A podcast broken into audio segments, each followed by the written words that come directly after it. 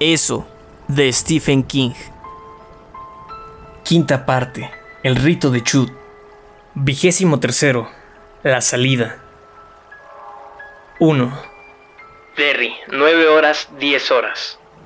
A las 9.10 en Derry, la velocidad del viento se mantenía a un promedio de 83 km por hora, con ráfagas de hasta 105. El anemómetro del Palacio de Justicia registró una ráfaga de 122. Luego, la aguja bajó a cero. El viento había arrancado el cuenco giratorio del techo, haciéndolo volar en la penumbra barrida por la lluvia. Como el barco de papel de George Denbrough, jamás se le volvió a ver. A las 9.30, lo que el Departamento de Aguas declara imposible no parecía solo posible, sino inminente que el centro de Derry se inundara por primera vez desde agosto de 1958. Al atascarse o derrumbarse durante una gran tormenta de lluvia muchas de las cloacas viejas. A las 9.45, coches y camionetas empezaron a descargar hombres malhumorados a ambos lados del canal. El viento hacía batir locamente sus equipos de lluvia. Por primera vez desde octubre de 1957, se había decidido amontonar bolsas de arena junto a los lados de cemento del canal. La arcada donde se hacía subterráneo, bajo la triple intersección de la zona céntrica, estaba llena casi hasta el tope. Las calles Main y Canal y el pie de Of My Hill estaban intransitables, como no fuera a pie. Quienes chapoteaban apresuradamente para colocar en el operativo de refuerzo con bolsas de arena sentían que las calles mismas se estremecían bajo el frenético fluir del agua, así como una autopista elevada tiembla cuando dos grandes camiones se adelantan, pero se trataba de una vibración regular, y esos hombres se alegraron de estar en la parte norte de la ciudad, lejos de ese rumor, más intuido que oído. Harold Gardner gritó a Alfred Sidner, propietario de la inmobiliaria Sidner de la zona oeste, preguntándole si las calles irían a desmoronarse. Sidner dijo que antes se congelaría el infierno. Harold imaginó por un instante a Adolf Hitler y a Judas Iscariote repartiendo patines para hielo, pero siguió cargando bolsas. Faltaban apenas 7 u 8 centímetros para que el agua alcanzara los bordes del canal. En los Barrens, el Kentucky ya se había salido de su cauce, y hacia mediodía, los frondosos matorrales y los arbustos se asomarían apenas en un vasto y maloliente lago. Los hombres seguían trabajando, deteniéndose solo cuando se acababan las bolsas de arena, pero a las 9.50 quedaron petrificados ante un gran ruido de desgarramiento. Más tarde, Harold Gardner contó a su mujer que creyó que había llegado el fin del mundo. No era el centro lo que se estaba derrumbando. Todavía no. Pero sí la torre depósito. Solo Andrew Kinney, el nieto de Norbert Kinney, presenció lo ocurrido. Pero esa mañana había fumado tanta marihuana que, en un primer momento, lo consideró una alucinación. Vagaba por las calles inundadas de Derry desde las 8, aproximadamente, desde la misma hora en que el Dr. Hale ascendiera a ejercer como médico de cabecera en el cielo. Estaba empapado hasta los huesos, exceptuando los 30 gramos de hierba protegidos bajo la axila. Pero se daba cuenta. Sus ojos se dilataron de incredulidad. Había llegado al Memorial Park, que se elevaba en la ladera de la colina de la Torre Depósito, y a menos que estuviera viendo mal, la torre tenía una marcada inclinación, como ese desastre que habían hecho en Pisa y que figuraba en todas las cajas de fideos. Vaya, exclamó Andrew Kinney, abriendo los ojos. A esa altura parecían conectados a pequeños resortes, mientras empezaban los ruidos de madera astillada. La inclinación de la torre se tornaba más y más pronunciada ante ese espectador de jeans pegados a unas pantorrillas flacas y diadema empapada que le chorreaba en los ojos. Por el lado del centro se estaban desprendiendo las tablas blancas, soltando chorritos, y a unos 6 metros de altura, sobre los cimientos de piedra, acababa de abrirse una nítida grieta. De pronto empezó a brotar agua por esa grieta. Las tablas soltaban bocanadas al viento. La torre empezó a emitir un ruido crujiente, como si se diera y Andrew la vio moverse como la manecilla de un gran reloj que pasara de las 12 a la 1 y de la 1 a las 2. La bolsita de marihuana se le cayó de la axila y quedó dentro de la camisa, cerca del cinturón. Ni siquiera se dio cuenta, estaba totalmente absorto. Desde el interior de la torre de depósito surgían ruidos vibrantes, como si se estuvieran rompiendo las cuerdas de la guitarra más grande del mundo. Eran los cables instalados dentro del cilindro para equilibrar la presión del agua. La torre empezó a inclinarse más y más, tablas y vigas se desgarraban, las astillas saltaban al aire y se arremolinaban en el viento. Esto es una locura, chilló Andrew Kinney, pero su comentario se perdió en el estruendo final de la torre. Bajo 7000 toneladas de agua que brotaron por el lado roto, aquello provocó una ola gris, inmensa. Si Andrew Kinney hubiera estado colina abajo, habría abandonado el mundo sin pérdida de tiempo. Pero Dios protege a los borrachos, a los niños pequeños y a los drogados hasta el tuétano. Andrew estaba en un sitio desde donde podía verlo todo, sin ser tocado por una sola gota. ¡Fantásticos efectos especiales! Vociferó mientras el agua arrollaba el Memorial Park y barría el reloj de sol junto al cual un niño llamado Stan Uris solía observar los pájaros con los binoculares de su padre. Steven Spielberg, muérete de envidia. También voló el baño para pájaros. Andrew lo vio por un momento, dando vueltas y vueltas antes de desaparecer. Una hilera de arces y abetos Que se separaban en el parque de Kansas Street. cayó como una fila de bolos. Al caer, arrastraron los cables de energía eléctrica. El agua corría por la calle. Empezaba a parecerse más a agua que a esa pasmosa muralla que había arrasado el reloj de sol, el baño para pájaros y los árboles. Pero aún tuvo potencia suficiente para barrer 10 o 12 casas al otro lado de Kansas, arrancándolas de sus cimientos para arrojarlas a los Barrens. Se desprendieron con horrible facilidad, casi todas aún enteras. Andrew reconoció una de ellas. Pertenecía a la familia de Carl Massensick. El señor Massensick había sido su maestro de sexto curso, un verdadero cancerbero. En los Barrens se produjo una explosión y una breve llamarada amarilla. Una lámpara de gas había prendido fuego al aceite que brotaba de un depósito de combustible roto. Andrew miró al otro lado de Kansas Street, donde 40 segundos antes había una pulcra hilera de casas de clase media. Habían desaparecido como por ensalmo. En el mismo sitio se veían 10 agujeros de sótano que parecían piscinas. Andrew quiso expresar su opinión de que eso era una locura, pero ya no podía chillar. Sentía el diafragma débil e inútil. Oyó una serie de golpes secos, crujientes, como los que haría un gigante al bajar por una escalera con los zapatos llenos de galletitas. Era la torre de depósito que rodaba colina abajo, un inmenso cilindro blanco que aún derramaba los restos de su contenido. Los gruesos cables que ayudaban a mantenerla íntegra volaban por el aire y se estrellaban como látigos de acero contra la tierra blanda, provocando surcos que, inmediatamente, la lluvia torrencial llenaba de agua. Ante la vista de Andrew, que mantenía la barbilla apoyada en la clavícula, aquel cilindro, ya horizontal, Con una longitud superior a 37 metros, voló por el aire. Por un momento, pareció congelada ahí una imagen surrealista, salida de la cabeza de algún chiflado, con el agua de lluvia chisporroteando en sus flancos rotos, desaparecidas las ventanas, aún encendida la luz de la cúspide, como advertencia para los aviones que volaran bajo. Luego, cayó a la calle con un estruendo final. Kansas Street había canalizado gran parte del agua que empezó a correr hacia el centro por Up My Hill. Antes había casas ahí. Pensó Andrew Kinney, y de pronto las piernas le flaquearon. Se sentó pesadamente y contempló los cimientos de piedras donde había visto erguirse la torre de depósito durante toda su vida. Y se preguntó si alguien podría creerle. Se preguntó si él mismo lo creía.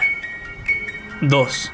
La Matanza. 10 horas con 2 minutos del 31 de mayo de 1985. Bill y Richie vieron que eso se volvía hacia ellos abriendo y cerrando las mandíbulas. Su único ojo se clavó en ellos, fulminante, y Bill notó que eso producía su propia iluminación, como una especie de horripilante luciérnaga. Pero la luz era vacilante, la araña estaba malherida. Sus pensamientos zumbaban vacilantes. Déjenme, déjenme, tendrán todo lo que han deseado en su vida. Dinero, fama, fortuna, poder. Yo puedo darles todo eso. En la cabeza de Bill, Bill se adelantó, fijando la vista en aquel ojo único. Sentía que el poder crecía dentro de él, otorgando a sus brazos vigor y firmeza, llenando cada puño apretado de fuerza propia. Richie caminaba a su lado, enseñando los dientes. Puedo devolverte a tu mujer, solo yo puedo hacerlo, y no recordará nada, así como ustedes siete tampoco recordaron nada. Estaban ya muy cerca. Bill percibió el hedor de eso y notó, con súbito horror, que era el olor de los Barrens, el que ellos tomaban siempre por olor a cloaca, a arroyos contaminados y a basura quemada. Pero, ¿alguna vez lo habían creído así, en el fondo? Era el olor de eso. Tal vez fuera más potente en los Barrens, pero pendía en toda Derry como una nube, y la gente no lo sentía, así como los cuidadores de zoológico no huelen nada después de un tiempo, y hasta se extrañan de que los visitantes arruguen la nariz. Juntos, murmuró Richie.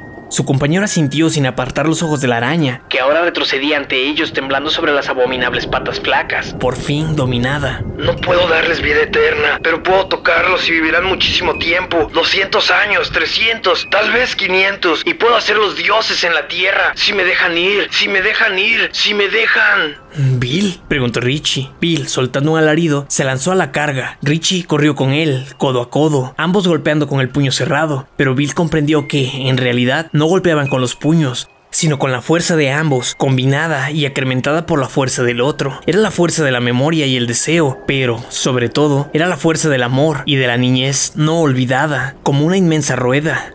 El chillido de la araña invadió la cabeza de Bill, casi astillándole el cerebro. Sintió que su puño se hundía en esa humedad espasmódica. Su brazo penetró hasta el codo, lo retiró chorreando sangre negra. Del agujero que había hecho, brotó aquel líquido viscoso. Vio que Richie estaba de pie, casi debajo de ese cuerpo botagado, empapado de la sangre oscura de eso, en la clásica postura del boxeador, golpeándolo con los puños chorreantes. La araña contraatacó con sus patas. Bill sintió que una de ellas le desgarraba el refilón de la camisa y la piel. El aguijón golpeó inútilmente contra el suelo. Eso se inclinó hacia adelante, tratando de morderlo. Bill, en lugar de retroceder, se adelantó y, en vez de usar solo el puño, empleó el cuerpo entero convirtiéndolo en un torpedo. Penetró en su vientre, como el fullback que baja los hombros y arremete. Por un momento, temió que rebotaría contra esa carne maloliente. Con un grito inarticulado, empujó con más fuerza, impulsándose con las piernas, hincando las manos en eso, y logró penetrar. Aquellos fluidos calientes le corrieron por la cara, metiéndosele en las orejas, los aspiró por la nariz, en pequeños hilos. Estaba otra vez en la oscuridad, metido hasta los hombros en aquel cuerpo convulsionado, y pudo percibir un ruido, como el parejo guac, guac, guac del tambor de bronce que precede el desfile de un circo cuando llega a la ciudad, el sonido del corazón de eso. Oyó que Richie daba un súbito grito de dolor, luego solo el silencio. Bill hundió los puños hacia adelante, se estaba ahogando, se estrangulaba en esa palpitante bolsa de aguas y entrañas. Guac, guac, guac, guac. Hundió con más fuerza las manos en eso, desgarrando en busca de la fuente de aquel sonido, perforando órganos frenéticamente. El pecho cerrado parecía hinchársele por falta de aire. Guac, guac, guac, guac. Y de pronto llegó al corazón, una cosa grande, viva, que bombeaba y palpitaba contra sus palmas. No, no, no, no, no. Sí, gritó Bill, sofocado, ahogándose. Sí, prueba esto, hija de perra. Pruébalo. ¿Te gusta? Cruzó los dedos sobre la membrana palpitante del corazón, con las palmas abiertas en una B invertida, y las juntó con toda la fuerza que pudo reunir. Hubo un último chillido de dolor y miedo al estallar el corazón entre sus manos, chorreándole entre los dedos en hebras temblorosas. El chillido se fue borrando, languideciendo. Bill sintió que el cuerpo de eso se ceñía súbitamente, como un guante de goma. De pronto, todo se aflojó. Cobró conciencia de que el cuerpo se inclinaba poco a poco hacia un lado. Al mismo tiempo, empezó a pujar hacia atrás, casi desfalleciente. La araña cayó de lado, un enorme bulto de carne alienígena, humeante. Sus patas aún se sacudían, rozando los lados del túnel y el suelo en sus últimos estertores. Bill se alejó, tambaleante, aspirando profundamente y escupiendo en un esfuerzo por quitarse de la boca ese gusto horrible. Trastabilló y cayó de rodillas. Con toda claridad oyó la voz del otro. Aunque la tortuga hubiera muerto, aquello que le había dado origen aún vivía. Lo has hecho muy bien, hijo. y desapareció. El poder se fue con él. Bill se sintió débil y al borde de la demencia. Miró sobre el hombro y vio la pesadilla agonizante. La araña aún se estremecía. Richie, gritó con voz áspera y quebrada. Richie, ¿dónde estás? No hubo respuesta. La luz había desaparecido. Había muerto con la araña. Buscó en el bolsillo de su empapada camisa y sacó la última caja de cerillos. No servía de nada. Las cabezas estaban empapadas en sangre. Richie, repitió, sollozando. Se arrastró, tanteando con las manos en la oscuridad. Por fin, dio con algo que se dio flojamente al contacto. Las manos de Bill se abalanzaron sobre aquello y se detuvieron al tocar la cara de Richie.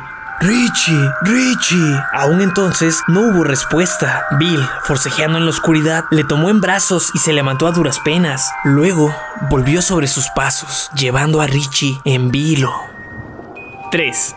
Derry, 10 horas, 10 horas 15 minutos. A las 10 de la mañana, la incesante vibración que corría por las calles del centro aumentó hasta convertirse en un rugido resonante. El Daily News publicaría que los soportes del sector subterráneo del canal Debilitados por el violento ataque de aquella inundación masiva, se habían derrumbado. Sin embargo, hubo quienes disintieron de su opinión. Yo lo sé porque estaba ahí. Diría Harold Gardner a su mujer. No es que los soportes del canal se hayan derrumbado. Fue un terremoto. Ni más ni menos. Fue un verdadero terremoto, carajo.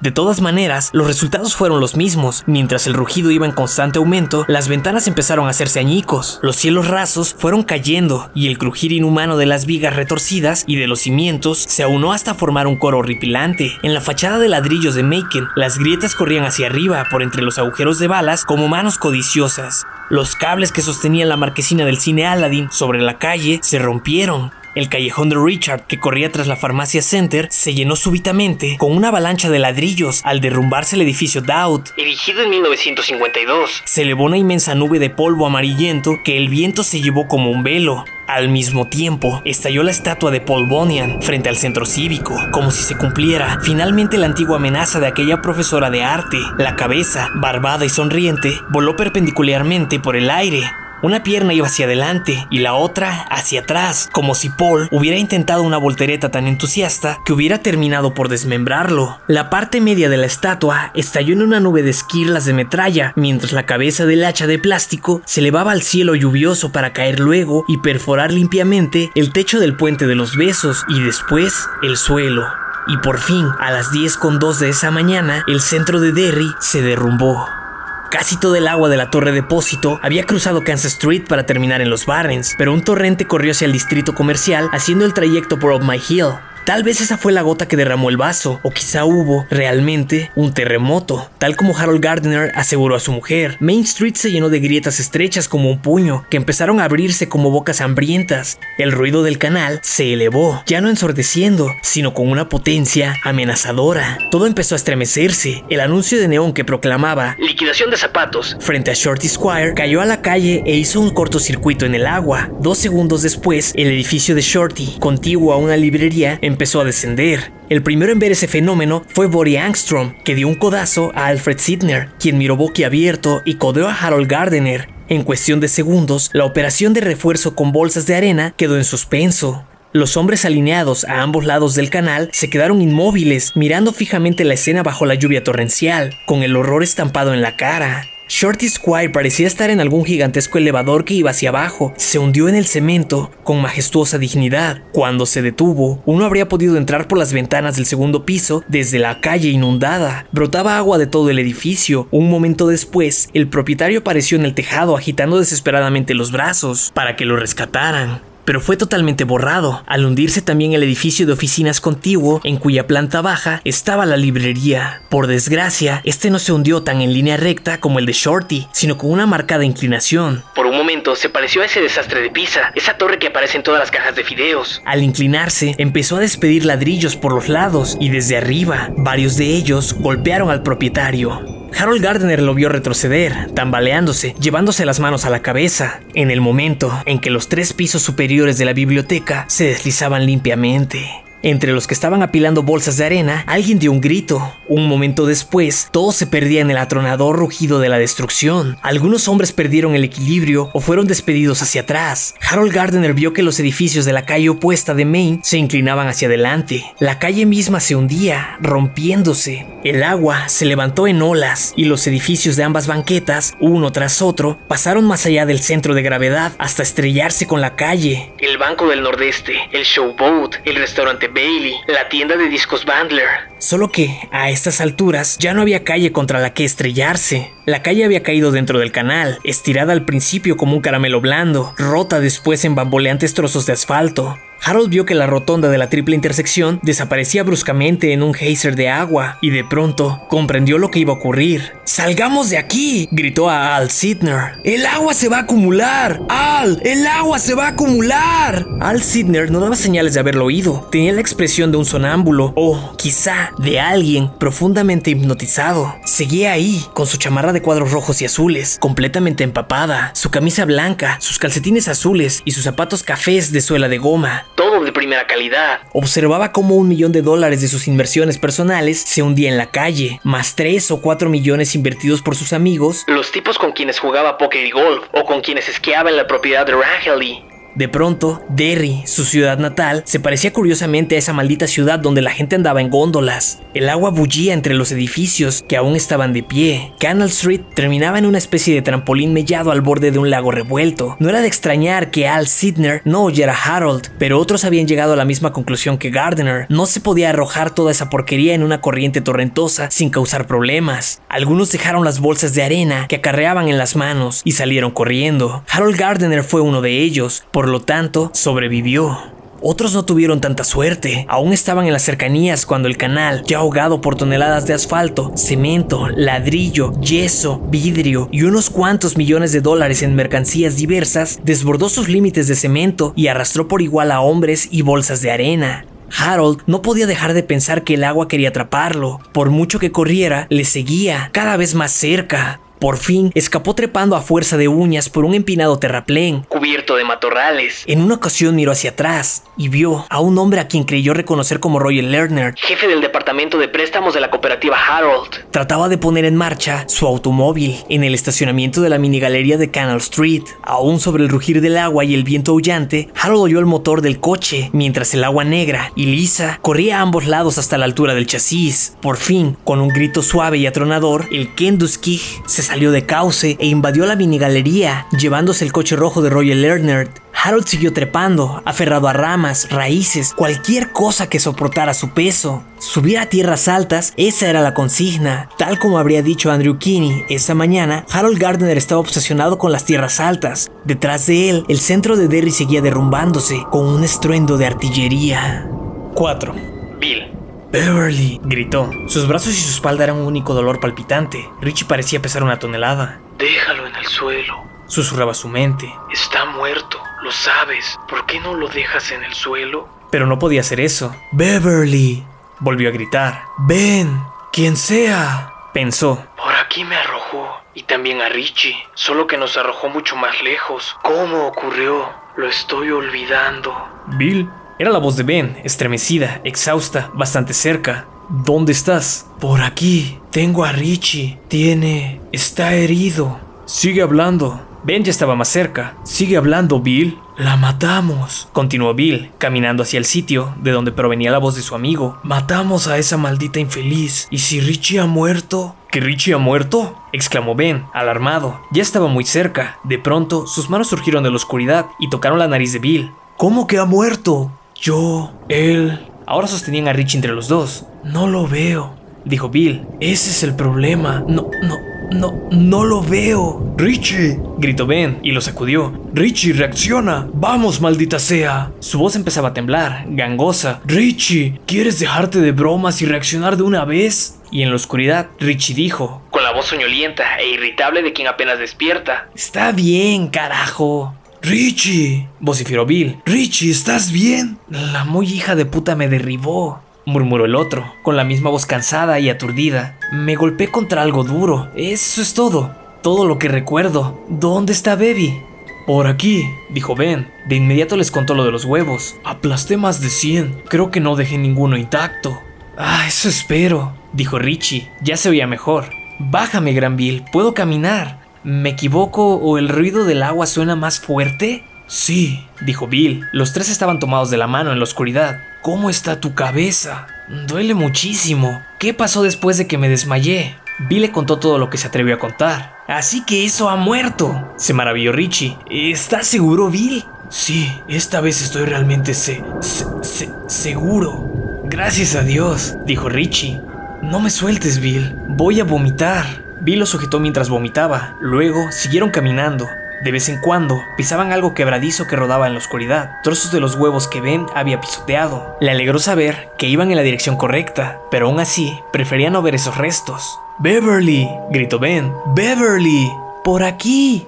Su exclamación sonó débil, casi perdida en el incesante rugir del agua. Avanzaron en la oscuridad, llamándola sin pausa para orientarse. Cuando al fin la encontraron, Bill le preguntó si le quedaban cerillos. Ella le entregó una cajita medio vacía. A la luz de una, las caras surgieron a una realidad fantasmal. Ben rodeaba con un brazo a Richie, que se mantenía medio encorvado y sangrando por la sien derecha. Beverly, con la cabeza de Eddie apoyada en el regazo. Después giró hacia el otro lado. Odra yacía acurrucada en las lajas, con las piernas abiertas y la cara vuelta. Las telarañas que la habían cubierto se habían derretido, casi por completo. Bill dejó caer el cerillo, ya que le quemaba los dedos. La oscuridad le hizo calcular mal la distancia. Tropezó con el cuerpo de su esposa y estuvo a punto de caer. Odra, Odra, ¿me oyes? Le pasó un brazo bajo la espalda y la incorporó. Pasó una mano bajo la cabellera para buscarle el pulso en el cuello. Ahí estaba, un latido lento, regular. Encendió otra y vio que sus pupilas se contraían, pero un reflejo involuntario. La fijeza de su mirada no cambió ni siquiera cuando le acercó el cerillo a la cara. Estaba viva, pero no respondía. ¿Por qué engañarse?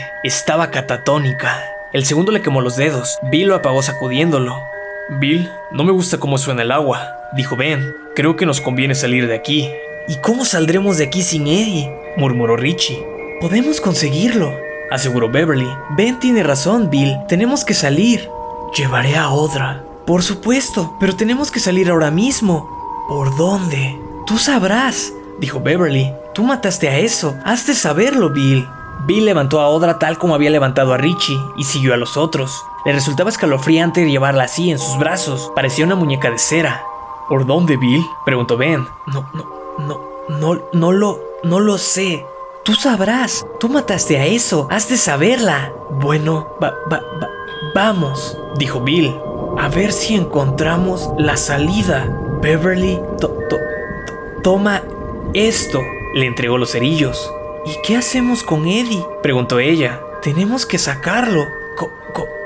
¿Cómo? preguntó Bill. Esto se, se está vi- vi- viniendo a- aba- abajo. Tenemos que sacarlo de aquí, amigo, apoyó Richie. Vamos, Ben. Entre ambos lograron levantar el cuerpo de Eddie. Beverly les alumbró el camino hasta la puertita. Bill salió con Odra. Richie y Ben pasaron a Eddie. Bájalo, dijo Beverly. Puede quedarse aquí. Está demasiado oscuro. Sollozó Richie. Compréndelo. Demasiado oscuro. Y Ed... No importa, dijo Ben. Tal vez así debe ser. Creo que, en efecto, así es. Lo dejaron en el suelo y Richie le dio un beso en la mejilla. Después levantó la vista hacia Ben. ¿Estás seguro? Sí. Vamos, Richie. El DJ sirvió frente a la puerta. ¡Maldita seas, hija de puta! gritó de pronto y cerró la puerta de una fuerte patada. La cerradura emitió un seco sonido metálico y quedó trabada. ¿Por qué hiciste eso? preguntó Beverly. No lo sé, respondió Richie. Pero lo sabía muy bien. En el momento en que el cerillo se apagaba en las manos de Beverly, miró sobre el hombro y exclamó: Bill, la marca de la puerta. ¿Qué pasa con ella? Jadeó Bill. Ha desaparecido. 5. Derry, 10.30 horas.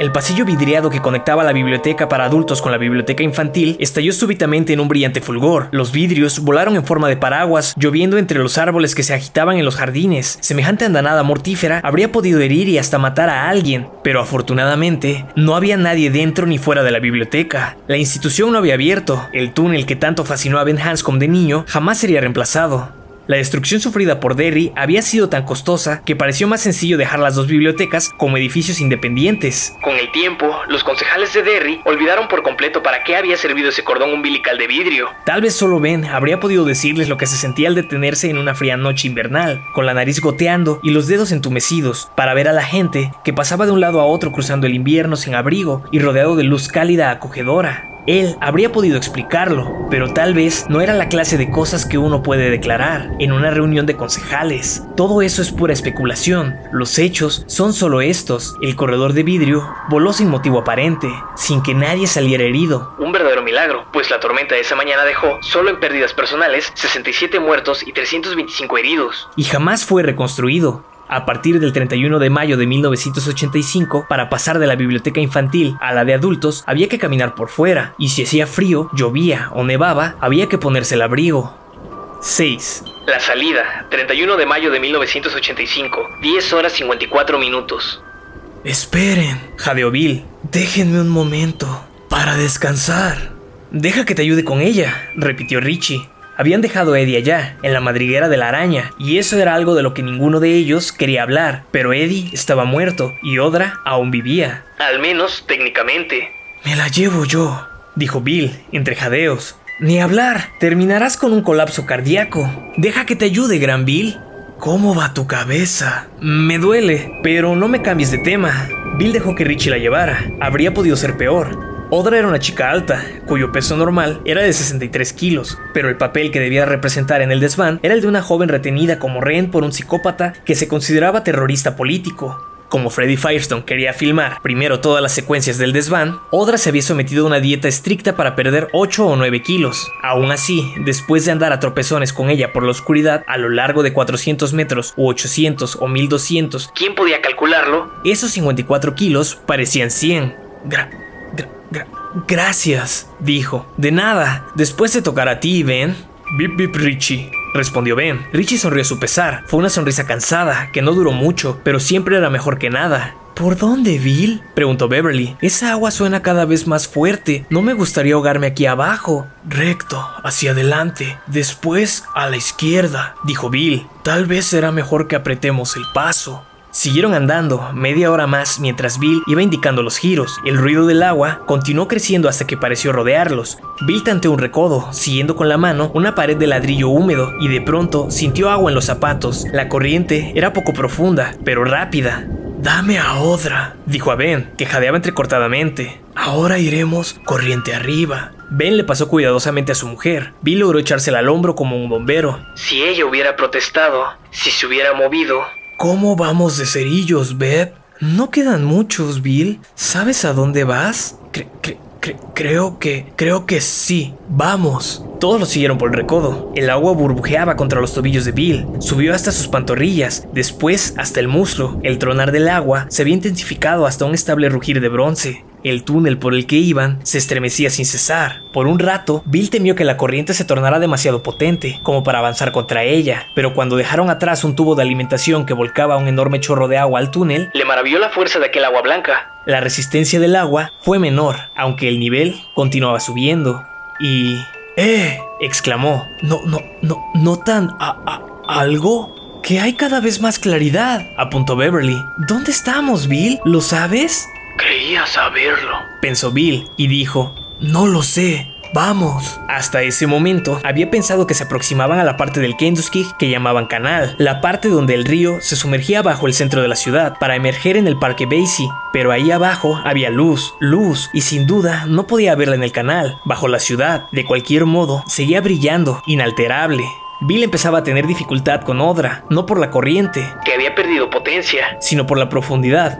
Muy pronto la tendré flotando. Pensó, veía a Ben a su izquierda y a Beverly a su derecha. Si giraba un poco la cabeza, también a Richie, que iba detrás de Ben. Cada paso se habría vuelto decididamente peligroso. El fondo del túnel estaba lleno de escombros o algo parecido. Delante, algo sobresalía del agua, como la proa de un navío a medio hundir. Ben avanzó hacia ahí, estremecido por el agua fría. Una cajetilla de cigarros, empapada, flotó delante de su cara. Él apartó a un lado y tomó aquello que sobresalía del agua. Sus ojos se dilataron. Parecía un cartel grande. Pudo leer las letras Al y debajo Foot. De pronto comprendió. Bill, Richie, Beb. Reía, atónito. ¿Qué pasa, Ben? gritó Beverly. Ben tomó el objeto con ambas manos y lo volvió. Se oyó un rechinar producido por un lado del cartel al rozar contra la pared del túnel. Todos pudieron leer. Aladdin. Y debajo, Volver al futuro. es la marquesina del Aladdin, dedujo Richie. ¿Cómo ha llegado aquí? La calle se hundió. Susurró Bill. Con ojos desorbitados, miró hacia atrás. La luz era más potente, un poco más allá. ¿Qué ocurrió, Bill? ¿Qué demonios pasó?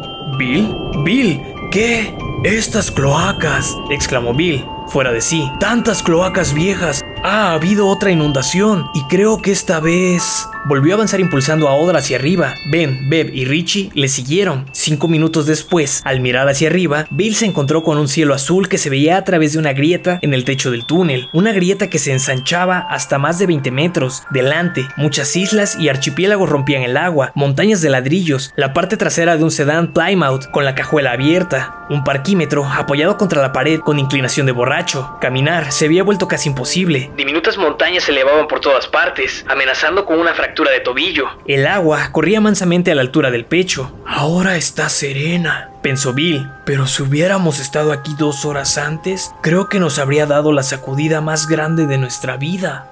¿Qué diablos es esto, Gran Bill? preguntó Richie, de pie junto a Bill mirando Maravillado. la desgarradura del túnel. Solo que ya no es un túnel, Se dijo Bill. sino Main Street, o lo que de ella ha quedado.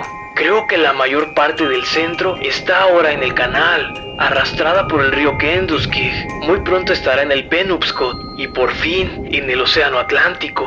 ¿Me ayudas con Odra, Richie? No creo que pueda. Por supuesto, dijo Richie. Descuida, Bill. Y tomó a Odra de brazos de su amigo. Bajo esa luz, Bill pudo verla mejor. Tal vez mejor de lo que habría deseado. El polvo y los excrementos que le manchaban la frente y las mejillas disimulaban su palidez, pero no llegaban a ocultarla. Aún tenía los ojos muy abiertos e inexpresivos. Su pelo pendía lacio, mojado. Se la habría podido tomar por una de esas muñecas inflables que vendían en ciertos negocios de Nueva York y Hamburgo. La única diferencia era su respiración tenue y estable. ¿Cómo vamos a salir de aquí? preguntó a Richie. Vente hará trampolín con las manos, sugirió Richie. Tú puedes sacar a Beb y entre los dos jalarán a tu mujer. Ben puede subirme y nosotros lo sacaremos a él. Y a continuación les enseñaré a organizar un torneo de voleibol para mil chicas universitarias. Beb, Beb, Richie. Olvídalo, Gran Bill. El cansancio lo estaba doblegando. Se encontró con la serena mirada de Beverly y la sostuvo por un instante. Ella le hizo un leve gesto afirmativo y él respondió esbozando una sonrisa. ¿Me haces un trampolín, Be Be Ben, el arquitecto, que también parecía extremadamente cansado, asintió. Por una mejilla le bajaba un profundo arañazo. De acuerdo. Se inclinó un poco y entrelazó las manos. Bill apoyó un pie y se impulsó hacia arriba. No fue suficiente. Ben levantó el trampolín de sus manos y su amigo logró agarrarse del borde de aquella grieta en el techo del túnel. Se izó con fuerza. Lo primero que vio fue una valla blanca y naranja. La segunda, una multitud de hombres y mujeres que pululaban más allá de la barrera. La tercera, la gran tienda Freeze, que tenía un aspecto extrañamente comprimido. Le llevó un momento darse cuenta de que casi la mitad del edificio se había hundido en la calle y el canal que corría por abajo. La mitad superior se inclinaba hacia la calle y parecía a punto de caer como una pila de libros mal distribuidos. Miren, hay alguien en la calle. Una mujer estaba señalando hacia la grieta del pavimento, por donde la cabeza de Bill había asomado. Alabado sea Dios, hay alguien más. Intentó adelantarse. Era una anciana que llevaba un pañuelo atado a la cabeza, a la manera de las campesinas. Un policía la obligó a detenerse. Ahí es peligroso, señora Nelson. Ya lo sabe usted. El resto de la calle podría hundirse en cualquier momento. Señora Nelson, Pensó Bill. te recuerdo, mujer. Tu hermana solía cuidarnos a George y a mí cuando mis padres salían. Levantó la mano para demostrarle que estaba bien. Como ella, a su vez, le devolvió el saludo, experimentó un súbito arrebato de optimismo y esperanza. Le volvió la espalda y se tendió contra el pavimento, tratando de distribuir su peso de modo más parejo posible, como se hace sobre el hielo frágil. Alargó la mano para agarrar a Beb. Ella se tomó de sus muñecas y, con el último resto de sus fuerzas, Bill jaló hacia arriba. El sol, que había vuelto a ocultarse, asomó tras un montón de nubes aborregadas y les devolvió sus sombras. Beverly levantó la vista, sobresaltada, y se encontró con los ojos de Bill. Sonrió. Te amo, Bill, dijo, y ruego a Dios que ella se reponga. Gracias, baby. La suave sonrisa de Bill hizo que a los ojos de ella afloraran las lágrimas. Él la abrazó. La pequeña multitud, reunida tras la barrera, rompió en un aplauso mientras un fotógrafo del Daily News tomaba una instantánea. Apareció en la edición del 1 de junio, impresa en Bangor a causa de los daños que el agua había hecho en las prensas del News. El epígrafe era muy sencillo, pero tan cierto que Bill recortó la ilustración y la guardó en su cartera por muchos años. Sobrevivientes. Decía, y no hacía falta más.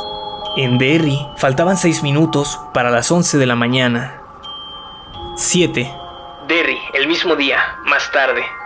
El pasillo acristalado entre la biblioteca infantil y la de adultos había estallado a las 10.30. A las 10.33 la lluvia cesó. No fue amainando poco a poco, cesó de pronto, como si alguien, allá arriba, hubiera cerrado la llave. El viento ya había empezado a amainar y paró en tan poco tiempo que la gente se miró con inquietud, llena de superstición. El ruido fue como el de los motores de un 747, una vez posado en tierra. El sol asomó por primera vez a las 10.45. A media tarde, las nubes se habían retirado por completo y la tarde resultó despejada y calurosa. Hacia las tres y media de la tarde, el mercurio del termómetro ante la puerta de Rosa de segunda mano marcaba 28 grados. La temperatura más alta de la temporada. Los peatones recorrían las calles como zombies, sin hablar mucho. Las expresiones de todos eran notablemente parecidas, una especie de estúpido asombro que habría resultado divertido si no hubiera sido francamente lastimoso. Al anochecer, llegaron a Derry periodistas de las grandes cadenas de televisión. Esos periodistas harían comprender a la gente cierta versión de la verdad, y la tornarían real, aunque algunos habrían sugerido que la realidad es un concepto bastante indigno de confianza, quizá no más sólido que un trozo de lona extendido sobre cables entrecruzados como hebras de telaraña. A la mañana siguiente, Brian Gumble y Wheeler Scott del programa Today visitarían Derry. En el transcurso del programa, Gumble entrevistaría a Andrew Kinney. La torre de depósito se estrelló y rodó por la colina, dijo Andrew. Fue una locura, ¿me entiende? Como para que Steven Spielberg se muriera de envidia, ¿sabe? Oiga, por televisión uno se imagina que usted es mucho más corpulento. Al verse a sí mismos y a sus vecinos por televisión, la cosa cobraría realidad. Eso les proporcionaría un sitio desde el cual aprender esa cosa terrible, inaprensible. Había sido una tormenta normal. En los días siguientes, el número de víctimas aumentaría las secuelas de la tormenta asesina. Fue, en realidad, la peor tempestad en la historia de Maine.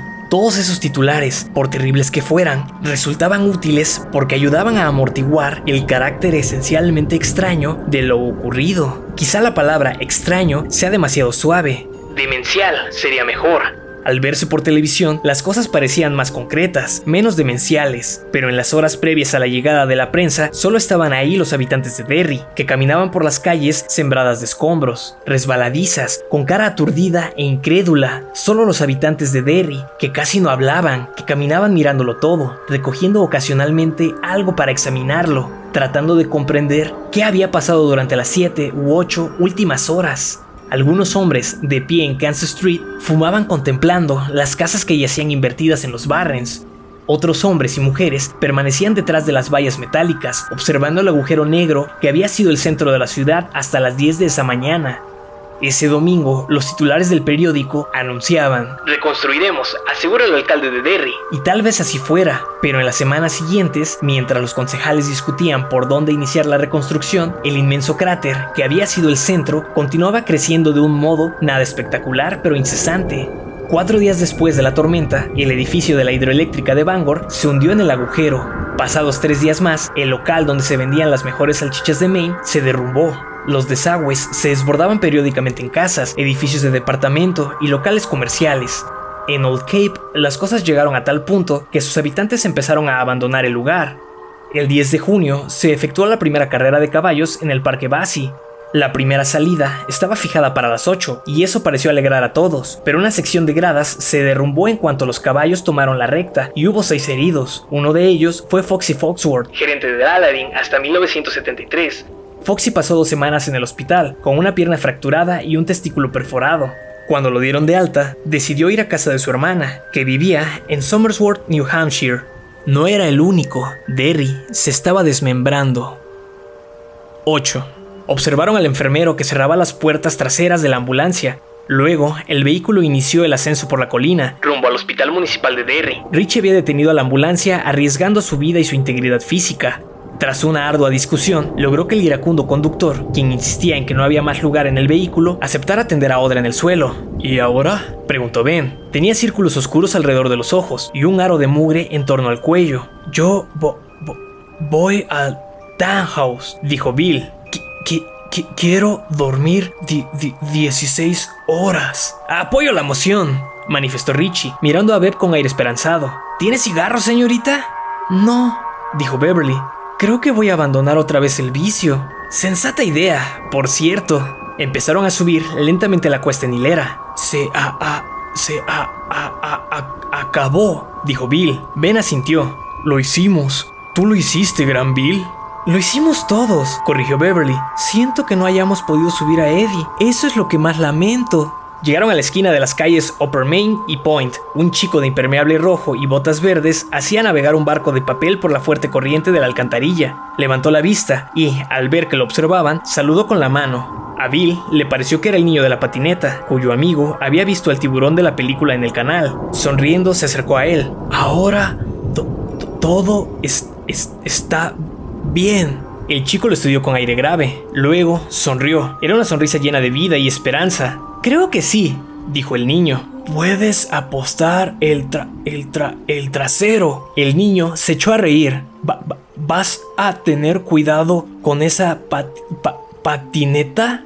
¿Cómo no? dijo el chico, y esa vez fue Bill quien rió, conteniendo el impulso de revolverle el pelo. Eso, probablemente, le habría provocado cierto recelo al chico.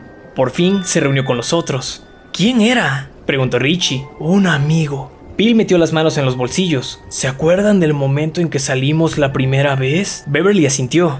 Eddie nos llevó a los Barrens, solo que de algún modo salimos por el otro lado del Kentucky, por el lado de Old Cape. Tú y Ben levantaron la tapa de una cloaca, dijo Richie a Bill, porque eran los más fuertes. Sí, dijo Ben, así fue. Aún había sol, pero estaba muy bajo. Sí, confirmó Bill, y ahí estábamos todos. Pero nada es eterno, suspiró Richie mirando hacia atrás, hacia la cuesta que acababan de ascender. Fíjense en esto, por ejemplo. Y les enseñó las palmas. Las diminutas cicatrices habían desaparecido. Beverly lo imitó.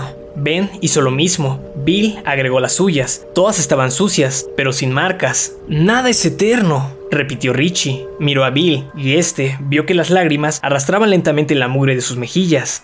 Salvo quizás el amor, apuntó Ben. Y el deseo, agregó Beverly. ¿Y qué me dicen de los amigos? sugirió Bill, sonriendo. ¿Qué te parece, Bocón? Bueno, Richie, sonriendo, se frotó los ojos. Tendré que meditarlo, chico. Vaya, vaya, tendré que meditarlo. Bill tendió las manos y todos las entrelazaron. Así permanecieron por un momento. De los siete, solo quedaban cuatro, pero aún podían formar un círculo. Se miraron. También Ben estaba llorando, pero sonreía. Los quiero mucho, dijo. Estrechó con fuerza las manos de Beth y de Richie por un momento. Y ahora, veamos si en esta ciudad sirven algo que se parezca a un desayuno. Además, tendríamos que llamar para contárselo a Mike. Bien pensado, señor, reconoció Richie. De vez en cuando, hasta podemos sacar algo bueno de ti. ¿Qué te parece, Gran Bill? Creo que podrías dejar de fastidiar, dijo Bill. Entraron en el townhouse. En el momento en que Bill empujaba la puerta de vidrio, Beverly distinguió algo que jamás mencionaría, aunque nunca lo olvidaría. Por un momento, vio las imágenes de todos reflejadas en el cristal, solo que eran seis y no cuatro, porque Eddie estaba detrás de Richie y Stan detrás de Bill, con su leve sonrisa en la cara. 9. La salida, anochecer del 10 de agosto de 1958. El sol se pone limpiamente en el horizonte, Bola roja ligeramente achatada que arroja una luz plana y febril. sobre los Barrens. La tapa de cloaca colocada sobre una estación de bombeo se eleva unos centímetros, vuelve a sentarse, se levanta otra vez y empieza a resbalar. Eh, eh, eh, eh, empuja, Ve- ven, me está ro- ro- ro- rompiendo el, el ho- hombro. La tapa se desliza un poco más, se inclina y cae en la maleza que ha crecido alrededor del cilindro de hormigón. Siete niños salen de ahí, uno a uno, y miran alrededor, parpadeando como búhos, en silencioso asombro. Parecen niños que nunca hubieran visto la luz del sol. ¿Qué silencio hay? comenta Beverly quedamente. Los únicos sonidos son el fuerte rugir del agua y el zumbar soñoliento de los insectos. La tormenta había pasado, pero el Kenduskig aún está muy alto, más cerca de la ciudad, no lejos del sitio donde el río, Con su corsé de hormigón, recibe el nombre de canal, ha desbordado sus riberas. Aunque la inundación no es grave, apenas unos cuantos sótanos mojados. Stan se aleja de ellos con cara inexpresiva y meditabunda. Bill voltea a mirarlo y, en el primer momento, cree que Stan ha visto un pequeño incendio en la orilla del río. Su primera impresión es de fuego, un fulgor rojo y cegador, pero cuando Stan levanta el incendio en la mano derecha, el ángulo de la luz se altera y Bill ve que solo se trata de una botella de Coca-Cola. que alguien ha dejado caer junto al río. Ve que Stan la toma por el cuello y la golpea contra un saliente rocoso que sobresale de la orilla. La botella se rompe. Bill nota que todos están observando a Stan, viéndolo buscar entre los fragmentos de vidrio, con expresión sobria, absorta. Por fin recoge un fino triángulo. El sol poniente le arranca destellos rojos y Bill vuelve a pensar. Parece fuego. Stan levanta la vista para mirarlo y Bill, de súbito, lo comprende todo con perfecta claridad. Es acertadísimo. Da un paso hacia Stan, con las manos tendidas, las palmas hacia arriba. Stan retrocede hasta el agua y entra en ella. Unos bichitos negros pululan apenas por debajo de la superficie y Bill ve que una libélula iridescente se aleja zumbando hacia los juncos de la otra orilla, como un diminuto arcoíris volador. Una rana inicia un rítmico batir de tambores y, mientras Stan le toma la pata izquierda y arrastra el borde del vidrio por su palma, Perforando la piel para arrancarle un poco de sangre. él piensa, en una especie de éxtasis, ¿Cuánta vida hay aquí abajo? ¿Bill? Sí, claro, las dos. Stan le corta la otra pata. Duele un poco, pero no mucho. Un chotacabras ha empezado a cantar en alguna parte. Es un sonido fresco, apacible. Bill piensa, Ese chotacabras está despertando a la luna. Se mira las manos, ambas sangrantes, y recorre a los otros con la vista. Ahí están todos, Eddie con el inhalador en una mano, Ben con la barriga abriéndose paso pálidamente entre los jirones de su camisa, Richie con la cara extrañamente desnuda al no llevar anteojos, Mike, silencioso y solemne, con los labios gruesos tan apretados que forman una línea fina, y Beverly, con la cabeza en alto, los ojos grandes y limpios, el cabello todavía adorable, a pesar del polvo que lo apelmaza. Todos nosotros estamos aquí. Y los mira, los mira de verdad, por última vez, porque de algún modo comprende que jamás volverán a estar juntos los siete, al menos no de ese modo. Nadie habla. Beverly extiende las manos. Después de un momento, Richie y Ben hacen lo mismo. Mike y Eddie los imitan. Stan hace los cortes uno a uno, mientras el sol empieza a deslizarse detrás del horizonte, enfriando ese fulgor de caldera que se convierte en una rosa crepuscular. El chotacabras vuelve a gorjear. Bill distingue las primeras volutas de niebla en el agua y tiene la sensación de estar formando parte de todo. Es un breve éxtasis que no contará a nadie.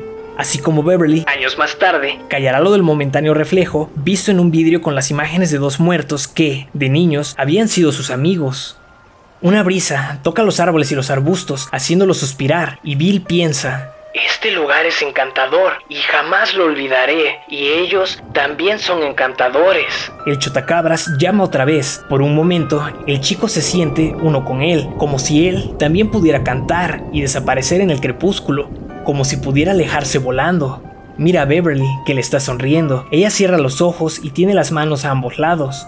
Bill le toma la izquierda, Ben la derecha. Bill siente el calor de esa sangre que se mezcla con la suya. Los otros van formando el círculo, con las manos selladas de esa manera tan peculiar e íntima.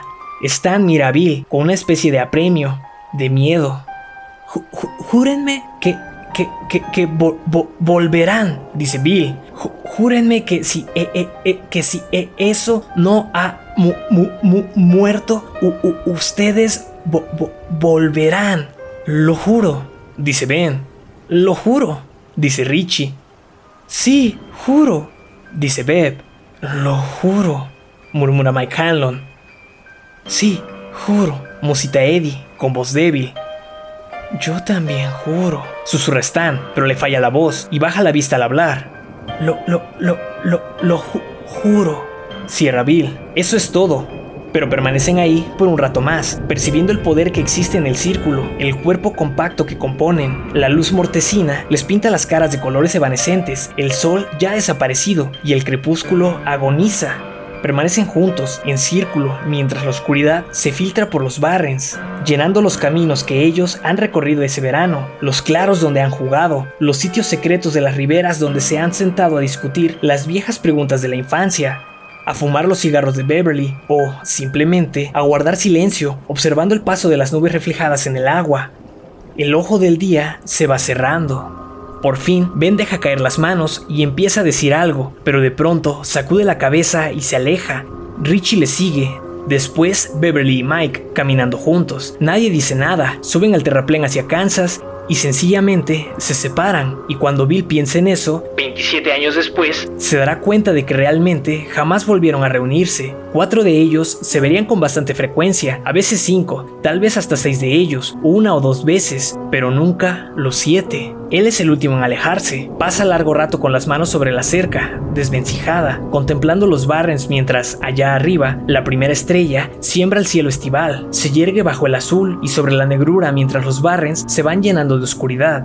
no quiero jugar aquí abajo nunca más. Piensa de pronto y le sorprende descubrir que la idea no es terrible ni inquietante, sino una verdadera liberación. Se queda ahí un momento más antes de volver la espalda a los Barrens para iniciar el regreso a casa por la calle oscura con las manos en los bolsillos, echando de vez en cuando una mirada a las casas de Derry, cálidamente iluminadas contra la noche.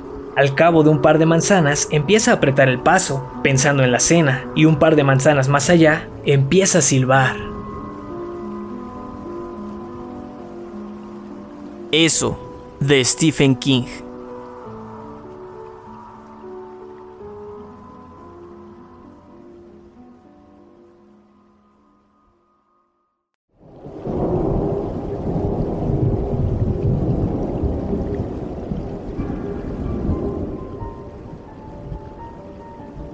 Hola mundo, mi nombre es Fernando Palacios y estás escuchando Historias de Espantos, un podcast en el que grabo algunas historias de terror. De mis autores favoritos. Espero que hayas disfrutado este episodio y si es así, me ayudas mucho siguiendo, suscribiendo y compartiendo mi contenido para que pueda seguir contando historias aquí. Así que dale like, suscríbete y compártelo con las personas que pienses que podrán disfrutar de una historia de espantos. Puedes encontrarme en Instagram como arroba y ahí comentarme qué historia, cuento o relato de terror quieres escuchar. Y si te ha gustado mucho este episodio, puedes ayudarme en el link de Boy Me a Coffee que está en la descripción. Gracias y nos escuchamos en la siguiente historia de espantos.